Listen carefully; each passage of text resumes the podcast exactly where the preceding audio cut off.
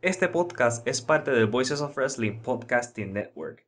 Visita voicesofwrestling.com para escuchar el resto de nuestros podcasts y leer reseñas de shows, columnas y opiniones de lucha libre alrededor del mundo.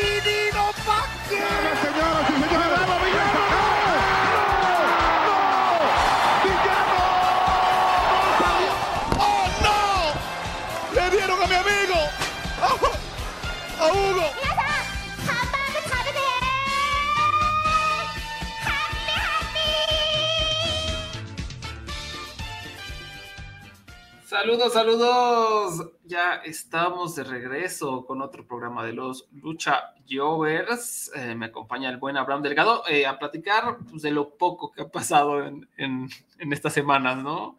Eh, que nos perdimos realmente poco, ¿no? Sí, un poquito nada más. Este, escuché que Sacha Banks se está tirando fotos como a 10 metros de distancia de sus fans y cobrando 90 dólares. Sé que esto es una estrategia perfecta porque eso es distanciamiento social ella está preocupada por el COVID todavía. Y quién sabe qué otros gérmenes tenemos nosotros los fans de lucha libre. Pero era más de 90 dólares, ¿no?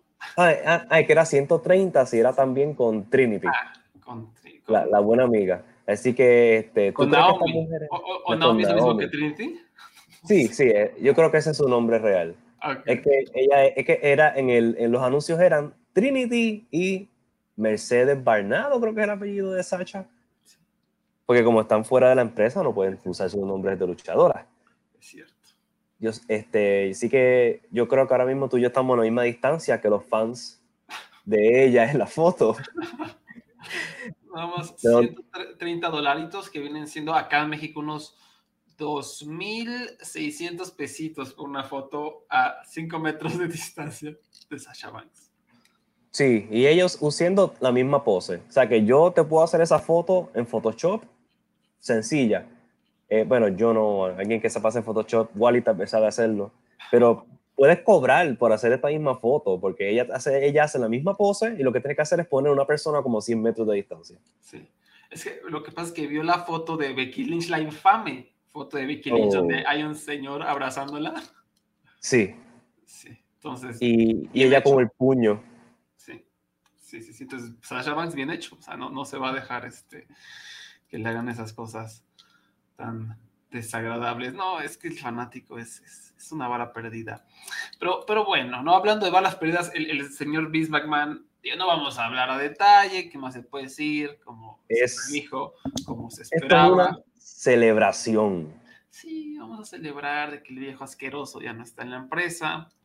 Eh, y yo pensé que iban a sacar más tierra. Yo creo que sí van a seguir sacando este, muchas y muchas testimonios, sobre todo cuando se muera. Esperemos que, que algunos con el apoyo legal necesario, porque no es tan fácil de que yo salga y diga, este hombre me hizo esto, necesitas que te, necesitas abogados y toda la cosa, o que estar bien protegida, protegido por el, periódico en turno que te esté apoyando, que esté dando a conocer la historia, porque si no, pues bien, si sus abogados te comen.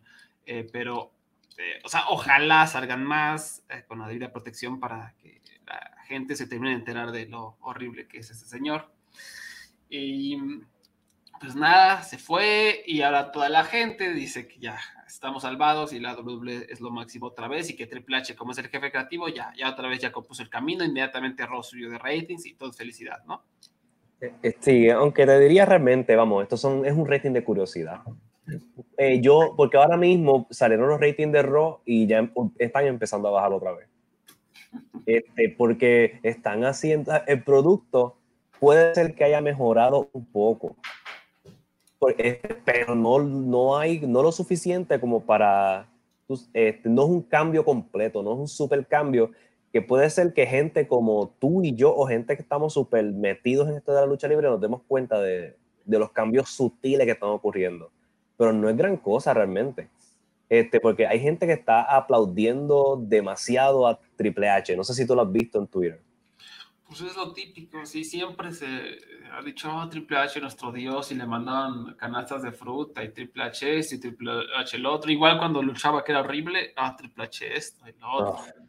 Entonces, no, y naturalmente hay mucho más cariño por él, por lo que hizo con NXT y por, por todo lo que como significaba en algún punto NXT, como la rebeldía, ¿no? Digámoslo así, que era el producto superior a, a la WWE y sí, sí, creo que sí, es justificado este hecho de que Triple H se vea como el salvador y el hombre que nos va a llevar a, por, eh, a pasturas verdes de nuevo. Pero pues eso puede ser, yo, yo sí creo que tiene que haber una mejoría, o sea, no, peor no puede ser, o sea, es imposible. Imposible. o sea, imposible.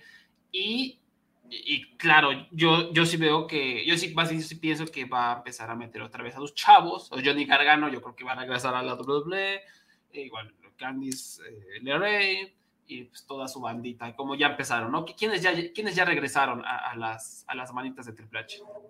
Eh, ya Killer Cross, gracias a Triple H, ya se fue, volvió a la WWE. Eso quiere decir que está fuera de todas las otras empresas. Nos salvamos de Killer Cross, gracias. Y Killer Cross fue directo al evento estelar porque va a luchar de seguro contra Roman Reigns y Drew McIntyre. También tuvimos el primer regreso grande que fue que Io Shirai, que ahora se llama Io Sky, no, no, no sé, no sé por qué. Io Sky y Dakota Kai pues volvieron con Bailey. Y este, el día de ayer, a Wally, yo estoy seguro que él estaba bien emocionado cuando, cuando vio que Dexter Loomis volvió. ¿Y qué clase de debut? Siendo arrestado en el público de Raw. Oh, oh, Dios mío. Qué emoción. Qué emoción. Así que ya por lo menos vemos que eh, este, le están dando oportunidades a talentos que ya saben. Es interesante que WWE, para traer como que emoción y rating, está contratando otra vez a los luchadores que ellos mismos dejaron ir. Sí. Eso es la ironía de las ironías. Sí. Y, aquí otra vez se comprueba, ¿no? Esto, este, se rompe el mito de que Nick Khan el que está despidiendo a este y a este, ¿no? O sea, como que Nick Khan para mí lo, que está haciendo era erradicar los contratos más fuertes que se están gastando mucho dinero, pero no creo que él haya dicho así como, eh, corran a este, este luchador que me cae mal, lo dudo seriamente. Yo creo que si era Vince el que estaba corriendo a toda esa gente diciendo, pues tú no me sirves, tú no me sirves, no, o sea, Dakota Kai nunca le iba a gustar a Vince, ni, ni Yoshirai mucho menos, ¿no? Entonces, pues así. Y aquí, importante destacar que el tío, el tío Tony Khan se durmió, ¿eh? Dakota Kai, Dakota Kai tenía que haber ido a IW, era una contratación necesaria, una contratación estrella, y se le fue, ¿no? Creo que a lo mejor no le llegó al precio, a lo mejor se vio muy lento, a lo mejor se confió, pero pues para mí muy mal. para mí muy mal Dakota Kai es el, de las mejores luchadoras, de las más carismáticas, de las que más seguidores tienen, y pues se le fue. Y, hablando de ese tema, eh, con que el efecto que esto va a tener en AEW, ya estamos viendo que están regresando luchadores que fueron despedidos. Al no estar Vince, ya Tony Khan ¿verdad? Una ficha de, de que Tony Khan te, puede, te traía a la mesa era, yo no soy Vince. Aquí vas a tener más oportunidades. Ahora que Triple H está en el mando creativo, ya él no puede usar esa carta. así que va a llegar un momento donde van a empezar a, a, acabarse contratos en AEW y personas van a volver a WWE. O luchadores que son naturales de AEW, que espera que cogieron fama allí, van a brincar el charco, porque van a haber mejores oportunidades, porque van a ver a Cody, que está súper trepado, y van a ver que ya el señor malo grande no está. Así que esto, Tony Khan va a tener que ponerse las pilas si realmente quiere este, aguantar parte del talento, especialmente ese talento que está mucho tiempo en Dark y en Midgard molesto o decepcionado, ¿verdad? Porque piensan que merecen más, algo mejor de lo que tienen ahora. Sí, sí, ahí, ahí tienen que estar muy al pendiente el tío Tony Khan. Y más porque Cody ya abrió las puertas, ¿no? O sea, como Cody ya está ese antecedente tan poderoso, literalmente una de las grandes estrellas de la industria, regresando a WWE, pues va a tener que estar al pendiente. Y, no solo los de Dark, ¿eh? o sea, aquí cualquiera de los de arriba se podrían regresar y, a mí no me sorprendería, ¿no? Ni hasta Adam Cole ya no tanto, ¿no? Porque ahí está Britt Baker y todo, ¿no? Ya tiene mucho poder y obviamente los Young Bucks, Moxley por todo lo que sufrió, lo dudo mil veces. sí, en Punk no se va a ir. No, se va a ir. Pero de ahí en fuera, mmm, yo creo que Brian tampoco. Creo que Brian Danielson, a lo mejor ya en varios años, o sea, porque él obviamente se fue en una partida como bastante positiva y agradeció y todo, pero ahorita él está en su tour de felicidad, de lucho contra quien sea, ¿no? Pero grandes, o sea, no me sorprendería que Cesaro este, un año excelente y se regrese para allá, ¿eh? O sea, no lo descarten. No sé, si Triple H le, le, le promete las estrellas, podría ser o un Alistair Black que, que, este, que vuelva porque le, ofrece un mejor espacio. O, un Miro. Miro es otro que no me sorprendería porque casi no lo están usando en AEW que le digan, mira, te vamos a dar más fecha, vas a tener una mejor exposición que el otro lado, porque el otro lado está demasiado lleno. Este, y WWE tiene demasiadas horas que llenar. Así que por eso yo creo que vamos a ver va a estar bien interesante la, esta guerra que va a haber. No, es una guerra realmente. Pero vamos, estos contratos cuando se estén acabando va a ser bien interesante ver qué ocurre. Sí, y de ese lado también me, tengo esta ah, curiosidad morbosa de ver qué van a hacer con Roman Reigns. O sea, Triple H también seguirá haciendo a Roman Reigns. tendría que hacerlo porque realmente es el único, digamos, como estrella poderosa, encumbrada, establecida, ¿no? A pesar de que no mueve ratings, mueve muy pocos ratings, ¿no? Entonces, realmente aquí Triple H lo que tendría que hacer es, es este, buscar a Sasha, creo que esa es la clave, impulsarla, hacerla campeona, hacerla muy ganadora todo el tiempo, pero pues quién sabe si sucede. Y también no sabemos hasta yo supongo que tiene mucho poder Triple H, pero a lo mejor ahorita todavía está un poco delegado lo que está haciendo, a lo mejor todavía no está de lleno, a lo mejor todavía Bruce Pritchard, sabemos que sigue ahí, eh, meta la cuchara, pues a lo mejor no va a ser tan fácil. No sé, Kevin Dunn sigue ahí. Yo, yo pensaría que ya lo tendrán que. No tardan en despedirlo o no tardan en, denunciar, porque también es un sujeto, se sabe, horrible, un ser humano despreciable en todo aspecto. Y, pero él, como sabemos, también es un gran. tiene muchísima influencia. Entonces, pues, mientras siga esa, ese, ese, veneno, pues no, no, sé qué tanto pueda crecer la empresa, pero por lo Triple H da algunos aspectos positivos, ¿no? O eso yo pensaría. Es que, es que, hay que ver porque la barra, para tú elevar ese producto y que sea algo competente, tú no sabes, tú sabes, tú no, simplemente tú es no ser Vince. Porque con tú tener lucha libre decente toda la semana, con tú tener continuidad, con hacer que los luchadores suenen como seres humanos, que eso es lo que está empezando a ocurrir, Sí. Eh, eh, los announcers, ¿verdad? Los, comentaristas ya no están hablando, pueden decir la palabra lucha libre en el aire, al fin. Michael, Cole ya no parece que alguien está apuntando con una pistola tres horas. Y, por alguna razón, eh, estas son cosas mínimas. Y la gente está viendo como si hubiera este gran super cambio en el producto. Más, hay algo tan tonto que estaban celebrando, que estaban hablando de la historia del campeonato de Estados Unidos cosas que no ocurren, que no ocurrían con Vince, porque Vince piensa que los fanáticos de lucha libre son estúpidos y que no se acuerdan lo que pasó la semana pasada. Este, son, son estas cosas mínimas que Triple H está haciendo y todo el mundo está súper aplaudiendo.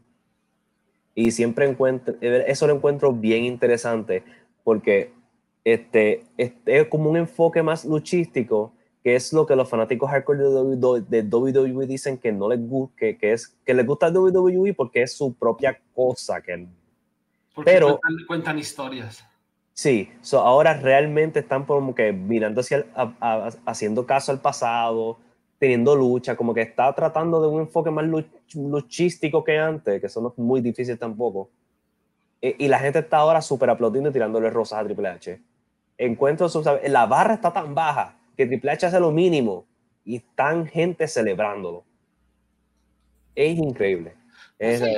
sí, pero a la vez es, lo esperado, ¿no? Pues es el fan de la WWE y pues, ve caca y pues, luego la hace caca, le echas una cereza y ya piensan que ya sabe rica la caca, ¿no? O sea, y, van a fingir, no importa que, que tengan la boca llena de caca, mientras tengan esa cereza van a decir, mmm, sabe muy rico, sabe muy rico, o sea, no importa lo horrible que sea lo demás. ¿no? Entonces, así son, así son y WWE es mi pasión, ¿no? como, como dicen en Facebook. Lo, lo, amamos, te amamos. Estamos aún celebrando este, la, la...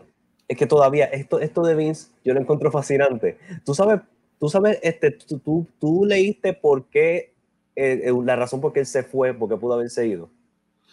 La, la, la, razón monetaria. ¿Por qué? Ok, tú sabes que él, él le pagó a estas mujeres unos uno, este, NDAs para que no hablaran sobre su relación con él, ¿verdad? Sí, sí, sí. Pues él lo pagó de su bolsillo. Eso se sabe. Pero ¿qué pasa?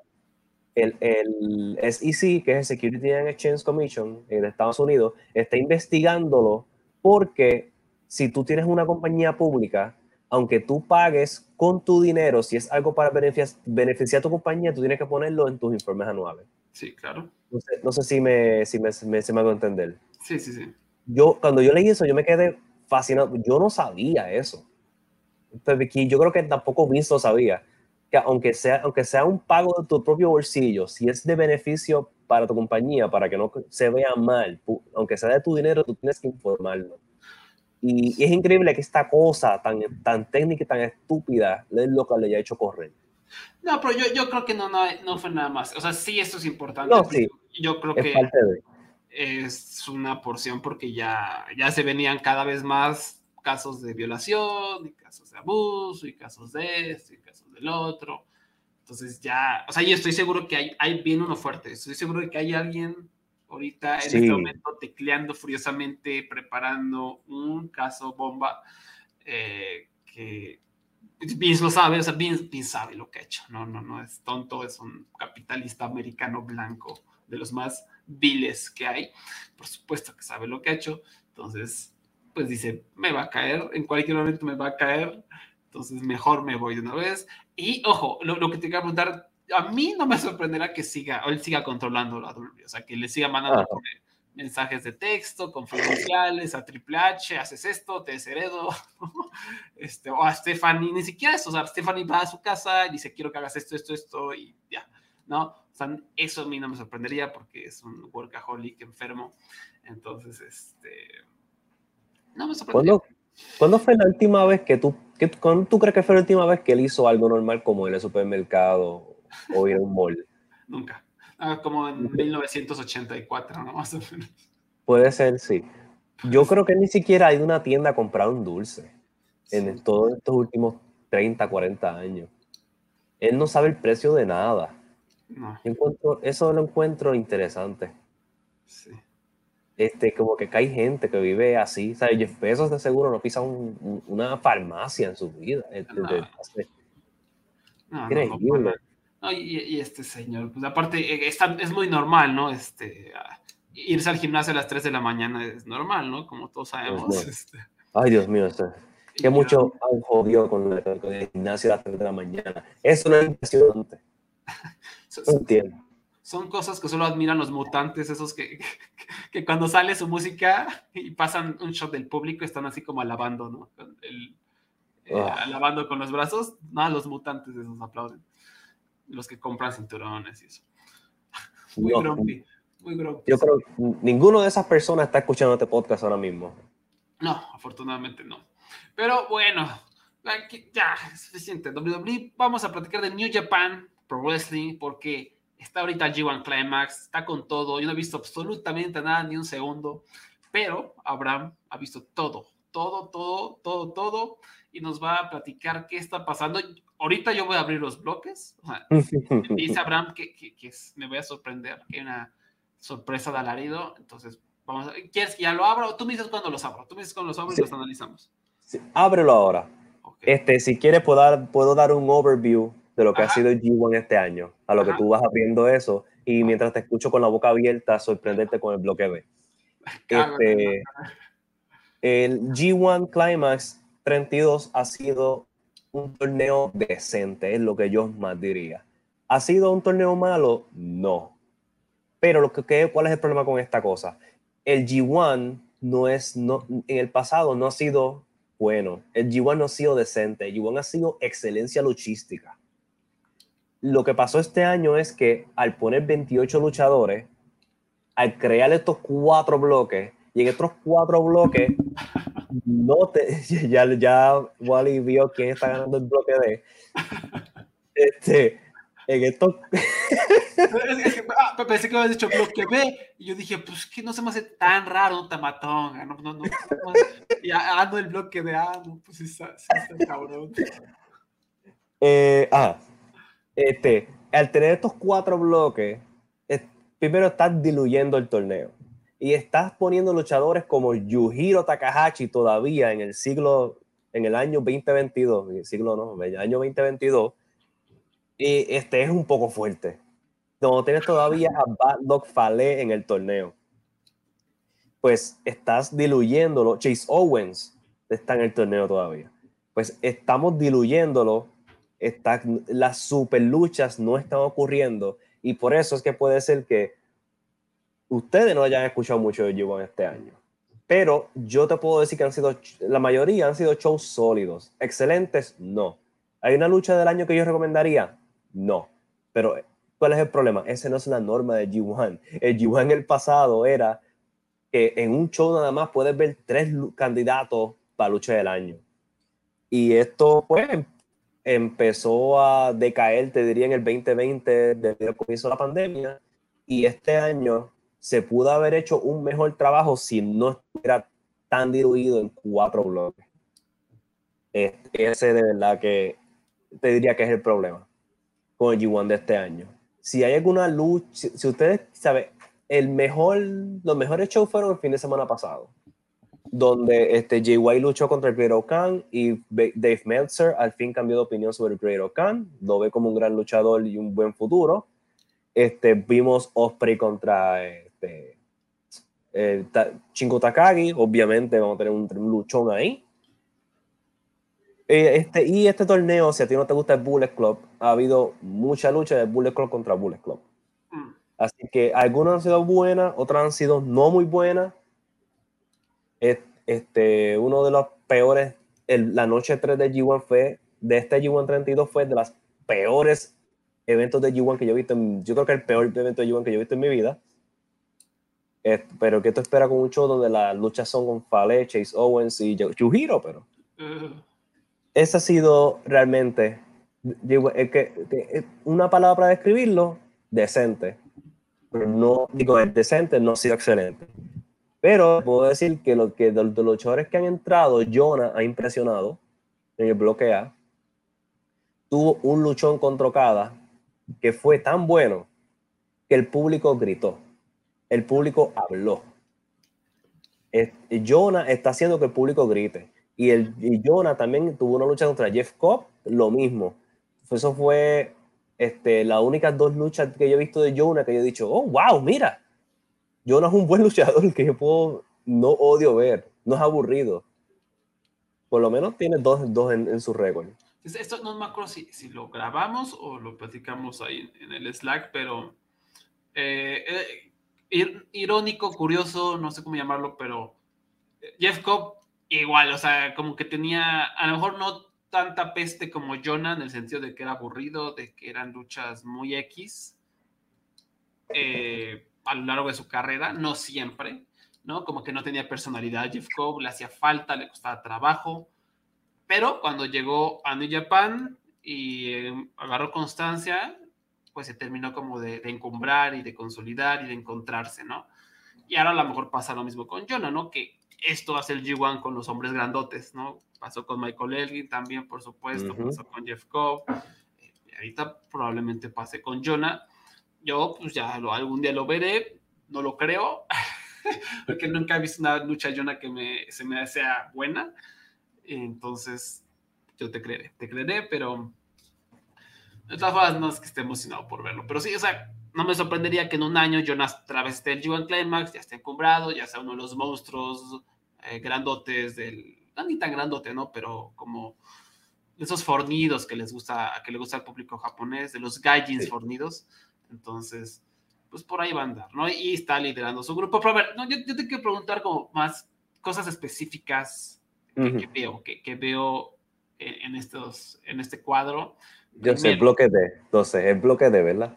El bloque, no, primero, ¿por qué, por qué el Great Khan está en penúltimo lugar con una victoria en el bloque B? Ok, eh, esta es una cosa del calendario de G1. Ellos no están luchando todos los. ¿Sabes? que G1 antes era un día sí, un día no. Pues ahora están luchando en fechas aleatorias. So, hay veces, por ejemplo, este, este hombre, Chase Owens, tuvo 10 días que no luchó. So, Great Khan todavía le faltan varias fechas para poder subir, por lo menos, yo creo que le quedan como tres luchas más. Así que él puede ser que alcance a Sanada. Ahora, ¿por qué tiene dos puntos? Pues porque alguien, Chase Owen está funcionando de spoiler y pues hay que darle más ganadas a Jay White. Este, pero de seguro le alcanza a Tamatonga. Sí. O sea, crédito que ya se ha eliminado de todos modos. También Ishii, eh, que flojera que tenga dos puntos Ishii, pero bueno. Eh, esta Chase Owens tiene más puntos que Ishii, me cago. Em, ¿Por qué? Eh, ¿Cómo ha sido el torneo de Tamatonga? Porque ya me habías adelantado, ¿no? Que ya es más entretenido en su faceta de técnico. ¿Cómo lo has visto? Sí, ha sido. Este, este técnico estaba. Es igual, sigue siendo más entretenido que antes. Obviamente, pues ya no está haciendo las mierdas que hacía en el Bullet Club. Y eso simplemente lo. Yo con hacer eso nada más, ¿sabes? El mini, sin con hacer el mínimo lo eleva. Este, y el público le encanta para mí sigue siendo, ha, sido, ha tenido un torneo decente, no ha sido gran cosa. Desde quien yo te puedo decir que sí está perdiendo mucho, pero ha impresionado es Aaron Genares. Aaron Genares en el bloque C es esta es la primera vez. Yo a Genares, yo, a la gente le gustaba, ¿verdad? Mucho. Y yo no lo empecé a ver como que lo, lo especial hasta ahora la única ganada que él ha tenido ha sido, le, le ganó a Tanahashi en la primera noche del G1. Mm. Esa ha sido su única ganada. Mm. Pero ha tenido luchones con Naito, con Zack Saber, este, tuvo una buena lucha con Evo, así que imagínate, con Evo.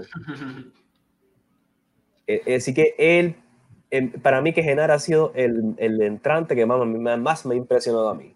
Qué bueno, me, me da mucho gusto. Esa es que él es de mis pollos, de mis pollos y fue muy triste, ¿no? E, él, recordemos, fue de los más afectados por la pandemia, ¿no? Porque ese año ya New Japan se ve que lo iba a empezar a impulsar. Me parece que estaba en la New Japan Cup original, ¿no? Tenía ahí una buena posición. De hecho, creo que habría contra, no recuerdo si contra Tanahashi, contra alguien fuerte habría, ¿no? Y se especulaba que, que, iba a ganar, por lo menos esa ronda. Pues llegó la pandemia, ya se acabó todo. Estuvo atorado, obviamente, en Oceanía. Eh, se perdió. Luego el 2021 también estuvo con Fantasma, realmente tuvo poca participación o no la que merecía y ya ahorita por fin, ¿no? Esto no me sorprende mucho que, que él esté, bueno, que esté impresionando sí. y creyendo esa victoria contra Tanahashi, ¿no? Que siempre es un indicador de que pues este, te quieren a lo mejor dar un pequeño push. No sabemos qué tan grande, pero un push. Sí, no es el año de él, pero pronto. Este, porque ahora mismo hay otros enfoques en la compañía y él no, él no, es, él no es el enfoque número uno. Y, y, bueno, lo, de Yujiro, ya, o sea, ya vi, ya vi que le ganó a puras papas, ¿no? O sea, ya, ya, ya o sea, tampoco es que le, haya ganado a, a, a Will Osprey y compañía, ¿no? Eh, perdió contra Osprey, le, ganó a Juice Robinson, que, a ver, ¿cómo es Juice Robinson? Eh, aplicó la ñera, o sea, aplicó la que, la que aplica cada dos años de que, ah, ya soy el nuevo Juice Robinson y me cambié de peinado y ya, y sigue siendo la misma caca que no lucha ganas. Él, le, está echando, le está echando más ganas. No está haciendo grandes luchas, pero está echando ganas. Y me gustó mucho su última lucha que fue contra el Fantasma, porque fue una lucha que empezó de comedia, pura comedia ellos haciendo, este, ¿tú te acuerdas? Tuviste lucha de Kane Big Show haciendo chain wrestling bien lento en un Raw del 2006. Ellos hicieron eso mismo y estaban haciendo arm wrestling hasta que de momento ellos Robinson se molestó demasiado con Fantasma, le metió un sillazo en la cabeza y pues se volvió una lucha violenta que hasta sangraron. Mm. Me gustó esa lucha. Y Ichus Robinson tuvo un luchón contra David Finley. Mm.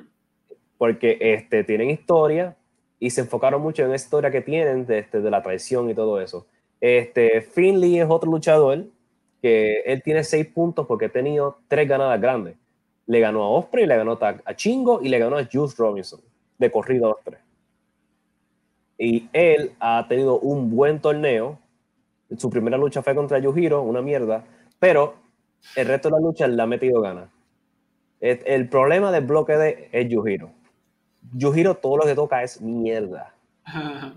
Nada, ¿sabes? Nada, ni, yo creo que ni Chingo puede hacer ese milagro con Yujiro. Por eso yo le perdono que Finley no le, hecho, no le haya hecho gana con Yujiro. Eh, Yoshihachi, otra vez, ganó luchones. Yoshihachi se está convirtiendo en un MVP de fucking G1 desde el 2021. Como siempre, ¿verdad? Bueno, como en los últimos tres años, realmente. Sí, este, yo estoy bien, vez Yo antes, yo no odiaba ver a Yoshihachi, pero ahora en este torneo, yo me, emociono y le ganó a Chingo. Así que imagínate. Este, así que el bloque de tienes a Yujiro y a Finley ganando, liderando, porque los otros han estado intercambiándose ganadas y perdidas. Y debido al calendario extraño este, todavía hay gente que ha tenido y le faltan luchas todavía. Este, que también ese es otro problema que tiene el G1. O sea que el G1 tiene, cada bloque tiene su historia. Este, me imagino, ¿verdad? Que tú recuerdas la historia que dentro de los luchadores de bloque A y bloque B antes. Pues ahora esta historia es difícil seguirla porque hay en una noche tienes luchas de cada bloque. Una lucha de bloque A, del B, del C y del D. Entonces, tú no vuelves a ver los luchadores como hasta la próxima semana. Pues, hay Okada, que se, Okada, por ejemplo, se desapareció como 11 días que no luchó. Entonces, no, entonces está, eso es también otro problema de este G1. Los luchadores desaparecen y tú te olvidas de ellos y tú te olvidas de la historia que están tratando de contar. Ahora Finley lleva desaparecido ya como siete días, como una semana, yo creo. So, la historia de él teniendo este, este streak de ganada, pues si tú no estás pendiente como yo, que estoy ya escribiendo reviews, pues se te va a olvidar. Mm. Una persona que, que, decida como que, que se, Ay, me, quiero perder un show o whatever, este, va a estar confundida. Este, sí, ¿qué te puedo decir? Si, si te gusta el luchador, te va a gustar su lucha en el G1, porque honestamente, esa es otra cosa. Lo que hay, lo, lo que tú ves es lo que ocurre. Lo único, la única sorpresa realmente en el torneo ha sido de, que David Finley ha tenido buenas luchas. Porque el resto es lo que tú esperas. Porque tú sabes que vas, que vas a tener con Zack Saber, sabes que vas a tener con Naito, con YJ White. Y este. No, no, ha sido, no ha sido un mal torneo, de verdad, pero no fuera de Osprey y Chingo, de, la noche esa que hubo de Osprey y Chingo, yo no recomendaría ningún show completo. ¿Y, y, las dos o tres luchas más destacadas que hayas visto? Osprey y Chingo. Eh, me gustó también mucho Tanahashi contra Zack Saber Jr. Yo sé que esa, esa, lucha ha ocurrido un millón de veces, pero la de este año me gustó. Okada contra Jonah porque, y te, tengo que admitirlo, parte de la razón es el público. El público al final, cuando rompe, tú te acuerdas de cómo suena el público japonés en esa lucha. Y me gustó mucho Jeff Cobb contra este, Jonah también. Pues este, porque es, ok, tú sabes, cuando tú jugabas, no sé si tú hacías de niño, que tú cogías a Godzilla o a un monstruo y tú lo chocabas así como que de frente. o tú cogías carro, ok, es, esa, es, es eso. Pero con dos hombres gigantes y ver a Jeff Cobb alzando a Jonah como si fuera un bebé, un perrito de 15 libras, es, es, bello, es, un espectáculo esa lucha. Por eso yo, yo recomendaría. Esa, esas cuatro luchas te diría que son las que más, ¿verdad? Que más me recuerdo. Este, Genare y Naito también fue bien buena, pero no es una cosa que debes irte a correr a viral. Y Finley contra Juice Robinson y a ver, antes de que se me olvide, Tom Lawler, ¿qué tal ha estado el buen, el buen Tom Lawler? Ah, pues ha sido este, para, él vino a ser aplastado por los gigantes en el bloque A. Ha tenido un, un performance decente. La mejor lucha de Toro ya no fue contra Tom Lawler, así que felicidades, hay que darle las rosas. Este, y pues, no, no es que no, no, ha hecho mucho, lo que ha hecho es este, en todas sus luchas tratar de quitarse el pantalón y tratar de no ser matado por el gigante mientras él lo tumba. Porque bloquea es el bloque de los monstruos. Por si, pues no sé si lo sabía. Sí, sí, sí. No, y, como que En cuanto a personalidad, no ha sido como, no sé, por lo menos lo ves por su acto o algo así. Sí, sí. no, hay, y el, eso sí, el público japonés ya, ya lo, lo ha aceptado, Tom Lawler, Ah, que bueno. él, in- inteligentemente, él, él creó como un, como un tipo de aplauso específico para él en su entrada. Pues las primeras noches él lo hacía solo, pero ya en estos últimos shows cuando él sale, la gente lo está acompañando. Y Tim Filthy está, ¿verdad? Este, recibiendo mucho halago en su, por sus luchas en el undercard cuando Tom Lawler no está luchando en ninguna lucha de G1. Ah, bueno. Ah, Sí, sí, bueno. Tom Lawler es otro que de seguro vuelve el año que viene. Es- y se hagan, esperemos que hagan ruido el año que viene, la gente. se, se- ve que New Japan como que lo ve como alguien, no sé si un as, no creo, pero alguien, un gaijin Importante. importante, ¿no? Un gaijin al que quieren elevar de, de alguna manera, o a lo mejor tenerlo por menos como un estandarte allá en Estados Unidos, ¿no? Eh, Sí, sí. porque no hay, no hay pierde ahí, ¿no? Algo más entonces que, que nos puedas decir sobre el G1 que valga la pena destacar. Es- Este, yo te puedo decir que yo no tengo, yo no sé quién va a ganar cada bloque. Eso es algo interesante. Yo pienso que el A lo va a ganar Okada, pero también lo puede ganar Jonah. En el bloque B va a ganar Jay White porque es el campeón. Ahí no, no hay otra opción. Naito creo que se va, a llevar, se va a llevar el bloque C y el bloque D, para mí que se lo va a llevar este, para mí que se va a hacer el sorprendente y se lo va a llevar o, o un Finley o, o no, de verdad, de verdad no tengo ni idea. Tu Robinson no va a ser. Eh, eh, Este, por lo menos te- este, la final yo de verdad no estoy seguro.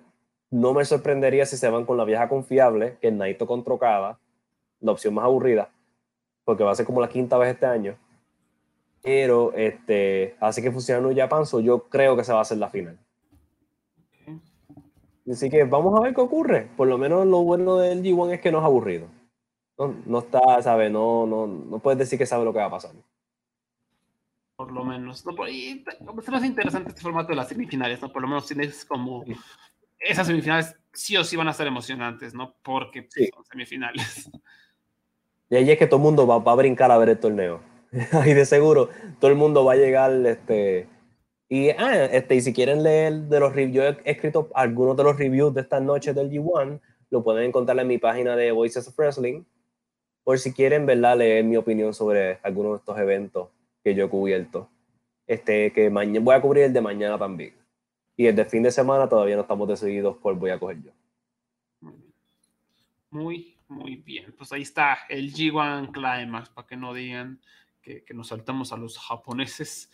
Em, ahora, seguimos hablando un poco de Japón, pero ahora en Estados Unidos con Konosuke Takeshita, ¿no? Que tú estás Ah. emocionado con Takeshita. Vamos a hablar un poquito de, de lo que ocurrió en AEW Battle of the Bells, ¿no? Que se llevó a cabo el fin de semana pasado, un evento tranqui, no es que sea como este evento tipo loud, enorme, pero está interesante que, que se disputen los, los tres campeonatos importantes. eh, ahí en, un- en un pequeño show de, de una hora, ¿no? Duró más o menos Sí. hora, hora y, hora y Sí. cuarto. Sí, 50 minutos. Ujú. Y pues empezamos con el evento estelar, que fue Takeshita, ¿no? Intentando derrotar a, a Claudio Castagnoli por el campeonato mundial de Ring of Honor. Una lucha muy buena. Ha sido de mis favoritas que he visto en los últimos meses. eh, y de mis favoritas de AEW en el año, tal vez, ¿no? Takeshita, eh, tremendo. Cuéntanos de él y del año de Takeshita. Takeshita llegó y este, si tú me tratas, si tú me dices que es de los luchadores- mejores luchadores de este año, yo te lo creo. Porque él ha tenido home run tras home run en, este, en, en su tiempo en AEW. Este, pues, a ver, luchó contra este, Adam Page en un luchón, contra John Moxley, tuvo contra Eddie Kingston. Todo, ¿sabe? todo lo que este hombre toca ha sido oro tuvo una lucha en las independientes contra el otro candidato mejor luchador del año, Mike Bailey. Eh, Este, el hombre este, está viajando por todo Estados Unidos teniendo este, esta tremenda lucha con todo el mundo, to- todo tipo de oponentes. Y yo estoy hasta emocionado a ver qué pasa cuando vuelva a, a DDT. Que, ¿sabe? Y, am- para mí que este hombre lo, lo, que está ocurriendo es que él está impresionando tanto que él va a caer en una empresa. No sé si AEW, porque WWE ahora mismo está cambiando sus prácticas de contratación. Eh, quién sabe si otra empresa japonesa se interese por él. Pero estoy bien interesado. Este hombre ha tenido un super año y me encanta este tour que está teniendo las independientes y, este, y este, esta lucha y, y, que AEW le está dando estas oportunidades de tener estos luchones de más de 10 minutos en televisión, en spots importantes en las carteleras. Él siempre pierde en la lucha más importante, pero esto es parte de su elección. Él eventualmente va a ganar y el público, lo más importante, el público de AEW lo está aceptando. No solamente somos, ¿verdad?, los hardcoreosos. Y, y vale, además es vale. Sí, no, está siendo, está siendo bien aceptado y por eso es que a mí no me sorprendería si el hombre se queda en Estados Unidos. Aunque sea una, ¿sabes? un año que le diga DDT, mira, déjame más tiempo. Así que este, habría que ver. Él hasta luchó en el show de Rick, el último show de Rick, la de la, la, lucha de Ric Flair, en el evento. Él luchó también, ¿sabes? El hombre está en todos lados. Qué bueno. No, y, y, está bien porque... Claudio, la recomiendo totalmente. Sí, sí, muy, muy, muy buena. Y qué bueno porque o sea, Takeshita como que se sintió un poco estancado en DDT, eh, a lo mejor por la propia naturaleza de DDT, como que la pandemia estancó a la empresa, y, a la vez Takeshita, no sé, es muy raro, a mí siempre me ha gustado, eh, siempre ha sido como claramente el as o el hombre que la empresa ha intentado posicionar como SWAT ya desde hace varios años, pero algo le hacía falta para mí, es como que me...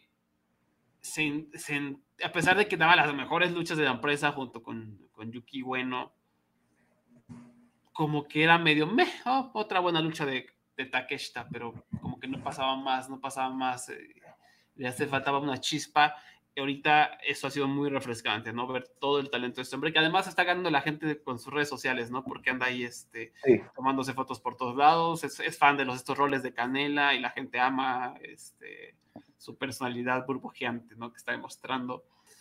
Eh, porque además como combina un poco inocencia, ternura y genialidad, y además está rostro, entonces es como una combinación perfecta para las redes sociales. No, y hasta la misma, la, misma compañía de, de los que es Cinnamon. Cinnamon, este, Roll. Le, Cinnamon Roll, sí, le ha, le ha tuiteado también a él. Sí, sí. No, no, sé por qué esto, esto es muy común, Abraham, como que los eh, community managers de cadenas de comida rápida estadounidense son fans siempre a lucha. O sea, Wendy, creo que pizzas, Pepsi, siempre están ahí este, respondiéndole a los luchadores, ¿no? No, es bien extraño, sí. sí. Este, y especialmente en el caso de Takechita, que es un luchador japonés que no es un estelarista, no es alguien súper famoso en el mismo AEW. Él, él claramente esto es alguien que está bien, ¿sabes? Está pendiente. Bien hecho, bien hecho, así me gusta. Sí, sí. Es, interesante, por lo menos eso me da esperanza que yo puedo tener un trabajo de, de ser de social media manager de una fast food o algo así. Sí, sí, sí. En el caso de que necesite dinero urgente. Sí no, es mala idea. Y sí, ojalá le, siga yendo bien al buen, al buen Takeshita, porque lo queremos mucho. Después, bueno, antes de eso, más bien de Rosa con Tony Storm en su esquina derrotó a Jamie Hater con la doctora Britt Baker y Rebel en su esquina. Igual una lucha buena, medio accidentada, siento un poco. También hubo mucho enfoque en lo que pasaba afuera entre Tony Storm y Britt Baker. El final estuvo interesante, el sitio que Ton de Rosa como que se la llevó sufriendo con un Victory Roll, no me acuerdo cómo se llama en español, eh, y Jamie Hater como que por un pelito perdió apenas, ¿no? Sí. Sí, este, una lucha bastante sólida, como tú dijiste, más enfoca afuera que adentro. Este Ton de Rosa no ha tenido un super reinado, pero no, no ha hecho un mal trabajo tampoco. Sí. O sea, es, a lo mejor es del tope, es a, a, lo que podemos aspirar en esta división. Sí, eso es lo, eso es lo triste. Porque sí, por lo, este, buen, buen, luchas decentes que no pasan de tres y medio de estrella. Sí, bueno, y, y, lo bueno también ver a que se, no sé, que hay un enfoque en decir, bueno, Jamie Hater apenas si perdió contra la campeona, ¿no? O sea, como decir, uh -huh. eh, vamos a impulsarla, eventualmente supongo que se separará de Britt Baker porque tiene carisma y es muy querida y, y es buena luchadora. Entonces creo que eh, ella puede tener su propia carrera en la división. Y antes que eso, en la primera lucha de la noche, Waldo derrotó a Jay Lethal eh, con Sonjay Dot y Satnam Singh en su esquina. Igual una lucha sólida, ¿no? Waldo amenazante, Jay Lethal muy, una lucha muy de rudo, muy inteligente, me, agradó. Me gustó mucho una parte en donde parecía que se ve lesionado, ¿no? Incluso yo dije, este, ah, este, si sabrá lesionado. O sea, yo sí me la creí por unos segundos, ¿no? Dije, a lo mejor por eso no escuché que nadie hablara de esta lucha, ¿no? este, no, estaba haciendo pato y atacó a Warlock, ¿no? Me gustó mucho eso. Y creo que igual fue lo que, em, en lo que se enfocó el comentario, los comentarios de Cali Puritas en decir, ah, miren, Gilly está un veterano, está usando toda su experiencia, ¿no? En intentar derrotar a este hombre mamado, ¿no? Eh, y eso me, me, pareció entretenido, ¿no? Tampoco nada que tengan que ver, siete minutitos. Sí, una lucha sencilla, este, con al final de la lucha, este, Satnam Singh le rompió una, rompió una mesa con Warlow, así que claramente la, esta rivalidad sigue por unas semanas más. Así que Warlow, pues, Warlow le hace falta, este, por lo menos tener una rivalidad interesante con Jay Lethal y su grupo. Aquí como, como su primer, ¿verdad? Gran rival desde que se ganó, se coronó como campeón de TNT. Muy bien, muy bien, muy bien. Y también te, tengo que preguntar, ¿qué es lo que sigue ahorita en AEW? Se viene All Out, ¿no? Sí, All Out y este próximo miércoles, el miércoles este, no recuerdo el número, eh, tiene un evento especial que se llama Quake by the Lake. ¿El, miércoles 10, 10 o 17? El 10, el 10. Sí, se llama Quake by Lake, que es este, la lucha estelar va a ser este, Moxley contra este, tu luchador favorito, Chris Jericho. Ah, sí, sí. sí, entonces, pues tenemos, después de Moxley y Jericho, también tenemos Brody King contra Darby Allen, que es una coffin match que tú ganas a poner a tu oponente dentro de la caja de muertos. Y interesantemente, esta es la que más yo estoy emocionado por ver. Lucha Brothers contra Andrade del ídolo y Rush en una Tornado Team Match. Ah, suena bien, suena bien, me agrada. Ese es el, ese es el próximo gran evento, el evento importante de ellos, porque ya dentro de tres semanas estamos en All Out. De All Out, mm, como es costumbre en AEW, no tengo ni la más mínima idea qué van a hacer ellos de seguro están esperando a que ocurra el evento de este miércoles para empezar ya a, a, a, crear, ¿verdad? Este, lo, lo, próximo, lo próximo que viene. A mí no me sorprendería si, por ejemplo, FTR lucha contra este Keith Lee y Swerve para coronarse campeones tag team y seguir con su historia de, de, de tener todas las correas de equipo del mundo.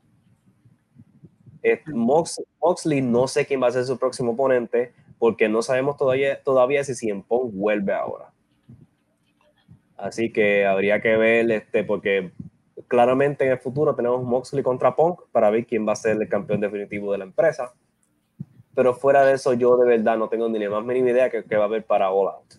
Este, es igual que el año pasado, ellos están haciendo estos pay-per-view como a tres, empezando a preparar como tres semanas antes. Pues, que, no, sé si buena idea, no, sé si buena idea hacer eso, pero bueno, eh, sabemos que por en, en All Out perdón, va a estar eh, la final por el campeonato de tríos, porque ah, necesitamos más campeonatos, no es lo que necesita esta empresa, más campeonatos. Sí, este, y quién sabe si, si, si, es, si este es el momento que vuelve Kenny Omega, quién sabe. Sí, pues, ya la triple nos están spoileando, ¿no? Que dice que van a hacer una, votación entre Kenny Omega y el hijo del vikingo, pero a lo mejor, como es triple A, seguro ni siquiera están enterados que Kenny Omega está lesionado, ¿no? Conociendo a, la gente. Este, eh, sí, este, no sé si quieres hablar del voto que, que, vamos a todos ustedes a pedirle que voten por Mister Iguana para luchar contra el hijo del vikingo. No, no, no. Aquí vamos a votar por Homero Simpson, ¿no? Nosotros ah, por Homero Simpson Homero Simpson en la triple manía, eh, voten porque se supone que va a una votación y, la gente va a poder, o sea, no, creo que va a ser abierta, ¿no? O, estoy alucinando. sí, este, la insinuación es que va a ser abierta. Por eso fue que Roldán dijo que puede ser que sea Kenny Omega o Fénix o quien tú quieras. Quien tú quieras. Tú sabes, tú no puedes darle esa opción a la internet. Hmm. ¿Sabes? Si, si algo aprendimos de los Óscares es que tú no le das la opción al internet de escoger. Ah, en ningún momento. No. Así que veremos. Así que público que está escuchándonos ahora, Homero Simpson debe luchar contra Hijo del Vikingo para Triple Manía 30. Este, Homero Simpson, Homero Simpson es por el que tienen que votar. Eh, híjole, sería gracioso, ¿no? Que Kenny Omega está en la votación, pero pues que no gane, ¿no? Que, que gane Psycho Clown o algo así. No, porque ah, él, va estar, él, va a estar, en la lucha de máscaras, ¿no? No puede ser. Es, exacto, Psycho, no, Psycho Clown va a luchar contra Cibernético, ¿no es? No, no, no, es, este... Ah, no, sí, no, tienes razón, tienes razón. Espérate, te, digo ahora, te digo ahora. Yo lo tengo aquí abierto porque soy, estoy, estoy... Ah, es Cibernético contra Pagano. Así que Psycho Clown no tiene lucha todavía. Oh, Dios, oh, Dios. Sí, porque me confundí con la eh, la lucha de. No, acuérdate que va a luchar contra Blue Demon Jr. por la máscara, acuérdate. Acuérdate del torneo. Ah, verdad, verdad. Pentagon Jr. contra Villano Cuarto. No. para, para Triple Manía 30, capítulo 3, va a haber una lucha de máscara contra máscara y una de cabellera contra cabellera. Tienes razón. Okay. So, si Cibernético contra Pagano van a, va a ser una cabellera contra cabellera los paganos se van a caer calvo, ¿no? Sí, es cierto. Pues este, y, yo sospecho que Villano Cuarto, no sé por qué, pero yo sospecho que va a perder la máscara. Un presentimiento que yo tengo. Sí, sí, es, yo creo que estos años de análisis me dicen que Villano Cuarto, que hombre de, de 60 años, que no está en televisión estadounidense, va a perder la máscara. Me parece que podría estar, que creo que tienes algo ahí, o sea, estás, tienes buenas pistas, ¿no? sí la andas armando de detective. Yo, yo estoy. Eh, eh, eh, hay mucha tensión en esa lucha, en ese evento estelar de Triple Manía. ¿Quién irá a perder? ¿Tú imaginas que Pentagon pierda? Ah. Sería muy gracioso. Sería muy cotorro, honestamente. Sobre todo porque, o sea, perdone si herimos susceptibilidades, pero escuchamos, escuchado mil veces que no está muy bonito que digamos el Pentágono, ¿no? Sí, eso dicen, eso dicen los rumores. a mí no me consta, yo creo que es un hombre guapísimo, pero por ahí he escuchado. yo, nunca, yo nunca lo he visto. Sería tremendo que pierda la máscara aquí contra el villano cuarto que tiene 70 años, ¿no? Este, esto va a ser una gran lucha, como ya vimos, el, villano este, está echando muchísimas ganas y está yendo como un macho alfa, ¿no? Defendiendo su máscara hasta las últimas instancias, como debe ser. Y también recordemos, a repetir, hijo del vikingo contra el contra el ganador de la votación, que va a ser Psycho Clown. o sea, votantes de Kenny Omega ni lo intenten. Pagano contra Cibernético, Cabellera contra Cabellera, que va a estar espantosa esa lucha. horrible, horrible o muy buena. O sea, porque esto, para que funcione, tiene que ser la Classic Pagano que se prende en fuego y se avienta desde un, desde un balcón, eh, porque el cibernético no puede caminar. Eh, se mueve como pobrecito si, si fuera un robot. Entonces, Pagano va a tener que volverse loco al triple, ¿no? Tiene que aventarse, usar fuego, usar mesas, usar escaleras, usar vidrio, todo lo que se le encuentre. Y eso, te repito, es Pagano, puede ser muy bueno, pero también puede ser horrible, horrible, horrible. Eh, va a defender campeonato de la reina de reinas contra Thunder Rosa. Que no se me ilusionen, no creo que sea una gran lucha porque Talla es medio limitada, a pesar de que la queremos mucho, pero no es especialista en dar esta lucha de cinco estrellas, a menos de que decidan hacer un brawl, entonces ahí sí Talla es excelente haciendo brawls, ¿no? Y Tonde Rosa sé que, se, que es buena haciendo eso, se adaptaría a la perfección, va a haber una lucha de Marvel, ¿no? Lucha libre Marvel. Estaría divertido que, que le echaran ganitas a lo de Marvel, ¿no? Quisieran storylines y que el Capitán América fuera derrotado por Thanos, y que algo pase, ¿no? Porque están ahí nada más sí, comprendo, que, sí, o sea, comprendo que solo es para vender mercancía, pero estaría interesante, ¿no? Que, que, que, que estaría chistoso que, que a AAA le valiera gorro Marvel y empezara a, cambiar de bandos a todos los, o sea, que el Capitán América fuera rudo, ¿no? Y, uh. traicionar a, traicionar a, a Spider-Man, ¿no? Sería divertido. Uy. oye, me está dando buenas ideas aquí. Y no podemos olvidar que tenemos la Copa Bardal 2022 también en Triple Manía. Uf, uf. de alarido siempre esas copas, triple manía. Casi no han pasado desgracias en esas copas. Casi todas han sido luchas de cinco estrellas. ¿no? Sí, Este, y, y- y gracias a, a esta, a, a- a este nombre de esta lucha, yo sé que es Bardal. Qué bardalidad.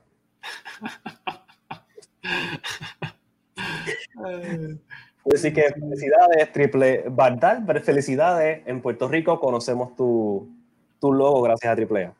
sí, sí. Este, es que esto, me quedé pensando en esa lucha cibernético. Híjole. Puede ser brutal, ¿eh? Puede ser brutal. eh, tener a cibernético en mano a mano no me parece la mejor de las ideas, pero ojalá, ojalá tengamos mucha violencia o muchas risas, una de las dos. Eh, ¿Qué más? ¿Qué más tenemos? Eh, yo no vi Ring of Honor Dead Before Dishonor, ¿no? pero hay algo que valga la pena mencionar. Estuvo bueno como siempre. Yo siempre que he visto eventos de Ring of Honor previo a la muerte de Ring of Honor como la conocemos y post eh, revival de AEW, siempre es entretenido, ¿no? Sí, siempre ex- son, son- no ha sido, ha sido excelente hasta ahora todos los shows. Y obviamente el evento estelar fue FTR contra los Briscoe Brothers. Ujú. En la, fue una lucha de cuarenta y pico de minutos, Oh, fue dos de tres caídas. oh. Vale, vale la pena verla. Yo todavía no sé si la prefiero sobre la primera. Ujú. Las dos son como estos cosas diferentes. Este, además de que la segunda tenía que bregar con el estándar de la primera, de una lucha de cinco estrellas. Así que si yo te diría que lo peor de los casos, 4 y me- 4.75.75 para FTR contra Briscoe Brothers número 2, es una lucha que vale la pena buscarla, vale la pena verla. Y, y FTR públicamente ha dicho que ya esa es su lucha favorita, de que ellos han hecho, han tenido. Ah, son medio pálidos, entonces creemos. Samoa Joe, este, ¿qué, qué tal contra Jay Lethal? Porque tengo esa duda, Samoa Joe. Ya, ya lo dije, expresé mi- mi- mi- mis preocupaciones, ¿no? Ya se ha vuelto bastante aburridón, a pesar de que todavía tiene el aura de matador, de killer. Eh, pr- pr- primera, en primera, esa es una pregunta. Este, Ajá. que, ¿Cómo estuvo en esta lucha? ¿Cómo lo has visto? ¿Es aburridón? ¿Cómo, cómo Esta mencionaba? lucha, sí. Esta lucha que tuvo con Jay Lethal eh, ha sido honestamente de los mejores performances que él ha tenido como desde, desde NXT posiblemente. Porque vamos, ya el hombre está limitado por sus lesiones, por todos los años que lleva luchando. Pues esta lucha con Jay Lethal se, se notó que ha, que ha descansado y se notó que él llegó ahí a echarle 100%, 200%. Este fue una tremenda lucha con, con este hombre que de hecho, lleva ¿con cuántos años con Yelita, 20 años que lo conoce ya. Que eso era parte de la lucha, aparte más tiene esta historia desde, la- desde los tiempos originales de, originales de Ring of Honor, de cuando Yelita era el, el, el, el John Boy de Samoa Joe. Así que entre la historia y entre los dos echándole ganas fue una lucha bien buena que vale la pena ver. Mm. Ahora, la, la segunda pregunta. ¿En un año vamos a ver a Samoa Joe en la WWE o en AEW? Eh, yo creo que se queda en AEW. Porque él está a una edad donde si quiere seguir luchando, él va a querer las menos fechas posibles. Sí. Y AEW es la única que le va a dar eso. Ring of Honor es la única que le va a dar eso.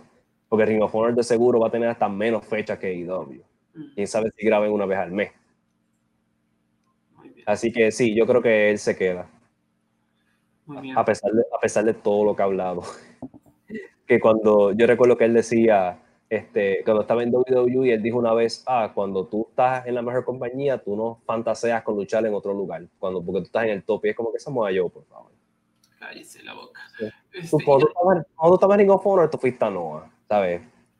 Cálmese. Cálmese, señor. Y, y Rush contra Dragon Lee, ¿qué me puedes decir? ¿Cómo, cómo estuvo Rush acompañado por José el asistente? O sea, asistente que no tiene personalidad fuera de, de darle con su iPad a alguien. Es que, es que acuérdate que todos los mexicanos tienen que tener un seco, ¿no? Porque al parecer los, los bookers gringos no, no saben que pues, los mexicanos saben por luchar solos. Lo, lo interesante de, de José el asistente es que José ni hace promo. José literalmente lo que hace es estar parado al lado de Andrade o al lado de Rush. Más nada. Rush contra Dragon Lee, otra lucha bien buena, es lo que tú esperas. No te digo, este fue, este fue un buen show. Este, a mí me gustó, me encantó este show. Y me encantó esta lucha también. Lucha contra Dragon Lee es lo que te espera. De Tush contra Dragon Lee. Ellos básicamente le dijeron, tienen 15 minutos, hagan lo que ustedes quieran. E hicieron lo suyo. Este, y tuvieron esa magia. Lo, como que, lo que me alegra más de esta lucha es que Dragon Lee al fin lo veo una lucha single sin tener esa cosa al lado de él llamada Dralístico. Manchado con el Dralístico. No, sí. Pero tiene razón, tiene razón. Yo, yo, extrañaba, yo extraño Dragon Lee cuando tenía luchas mensuales solo. Sí, Este, en New Japan o en, en cualquier lado del mundo. Y te quiero preguntar ahora de, obviamente supongo que fue un luchón, Claudio derrotando a Jonathan para ganar el campeonato mundial, que, ya hablamos de su defensa, ¿no? Pero ¿cómo fue la, la obtención del campeonato? Este, tristemente no fue muy buena. Oh, wow. Este fue una lucha, honestamente fue una lucha de tres estrellas regular. No hubo nada especial. No, este, tú, te, tú te dabas cuenta que había un descontento con Jonathan Gresham. Hmm.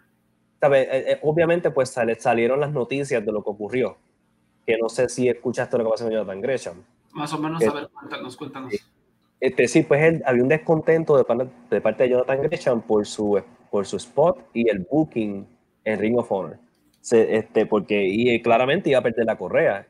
Y este descontento lo llevó a nivel que dicen, este sí que es el, el rumor más grande, que es gracioso, que él trató de justificar que él debía ganar la lucha debido a su spot en el PWA, en el Pro Wrestling Illustrated este, Top 500. Ah, sí, sí, ya me acordé, sí, sí.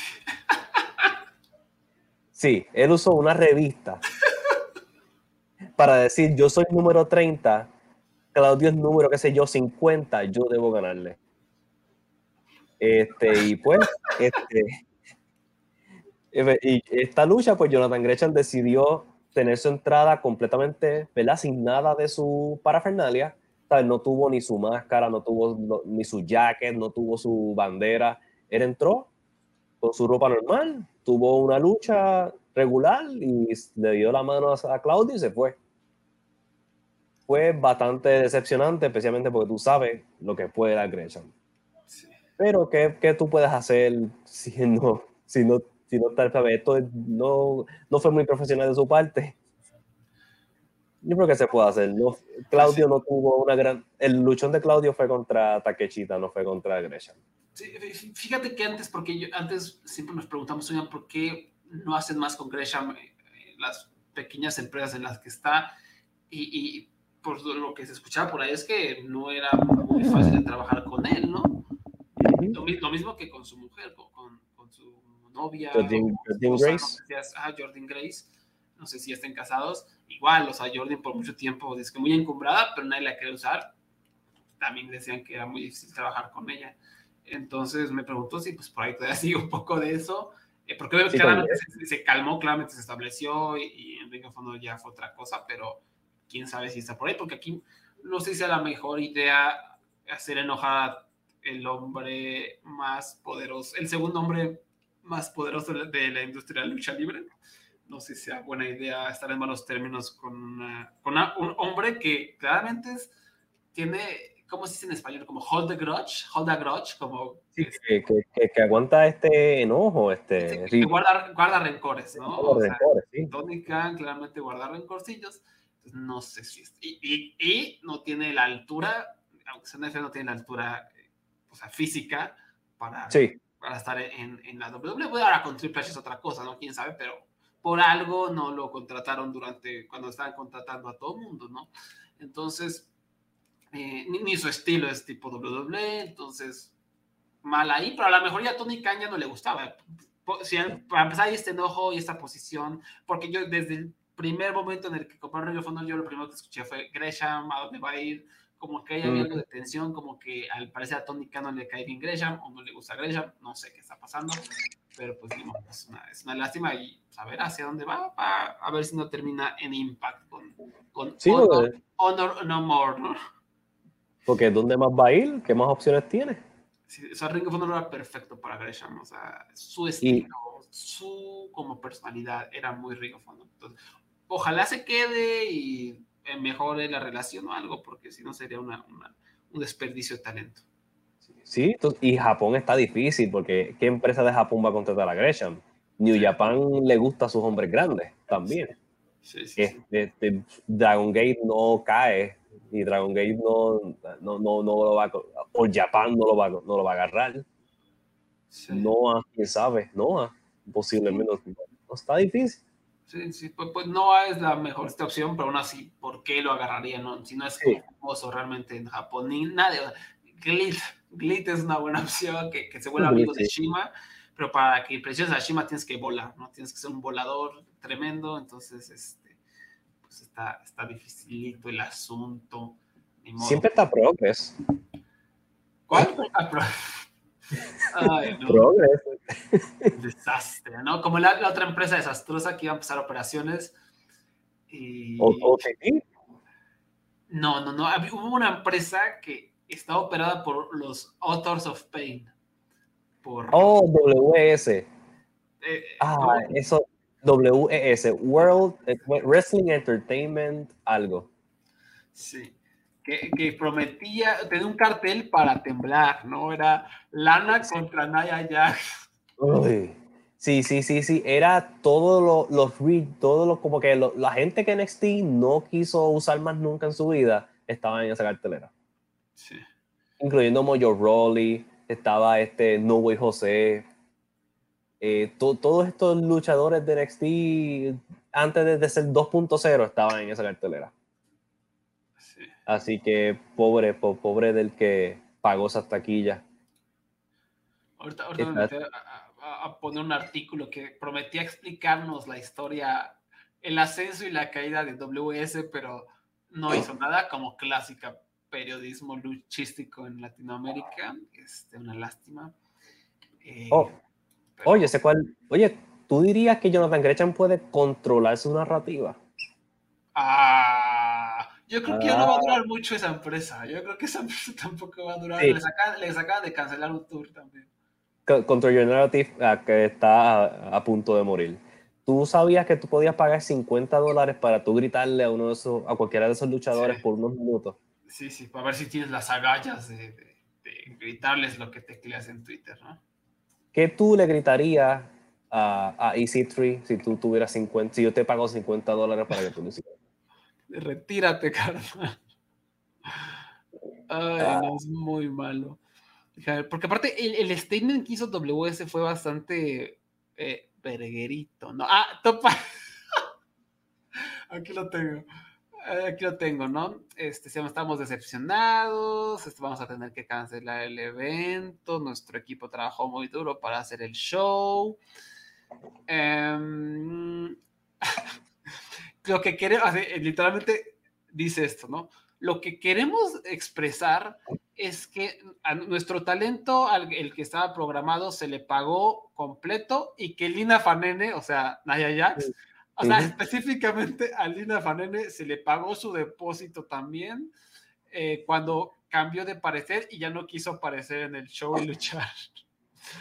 Eh, por lo pronto, perdón por todo esto y nos vemos, nos vemos hasta la próxima, no sé qué. Entonces, literal, aprovecharon la oportunidad para enterrar a Naya Jax por, por, eh, por cambiar su opinión. O sea, muy poco profesional de esta empresa, ¿no? O sea, Naya Jax no, no es la persona más amistosa o emocionante que haya, pero también no, no puedes andar enterrando de esa manera a, tu talento. A lo mejor, pues por razones personales no quiso ya aparecer, ¿no? Y aquí fue como, no, este, no, ella en específico, este, no quiso, ¿no? Y, Drama King Matt, este, el que estaba en los Bot Billions, el que no es, el que no me acuerdo el nombre de él, ¿cómo es el nombre de la hora? Es, este, estaba Simon Gotch y estaba el otro pues que el otro es comentarista de Impact. ¿Recuerdas su nombre? Eh, um. oh, no me acuerdo.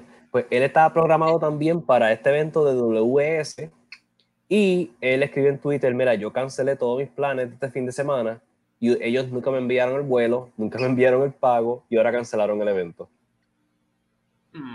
Muy profesional de parte de los Authors of Pain haciendo este show que también tenía que ver con dinero de NFTs o una de esas cosas.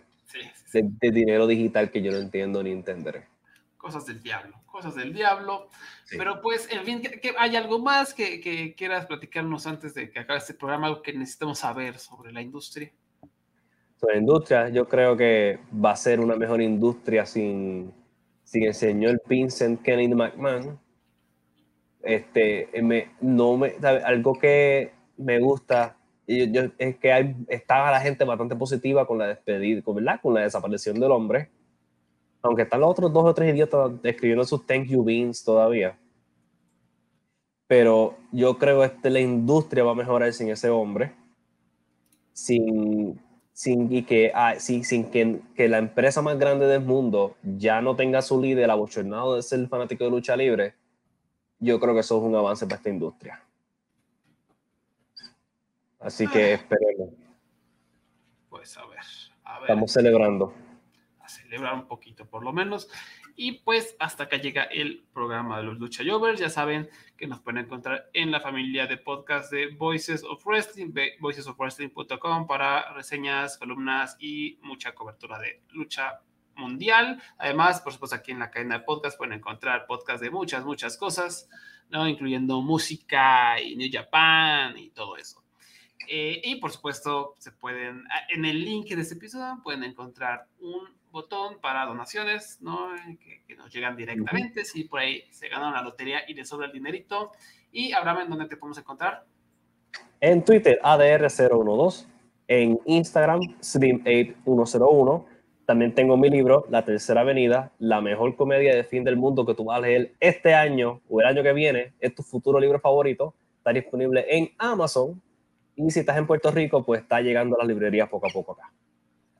Muy bien, muy bien. Y pues ya nos puede seguir en Twitter, arroba luchayovers, repito, en Spotify, en aplicaciones para podcast, busquen Voices of Wrestling y ahí nos van a poder encontrar. También en iBox, por supuesto, ahí sigue el programita. Y pues igual y nos escuchamos hasta la próxima. Bye bye.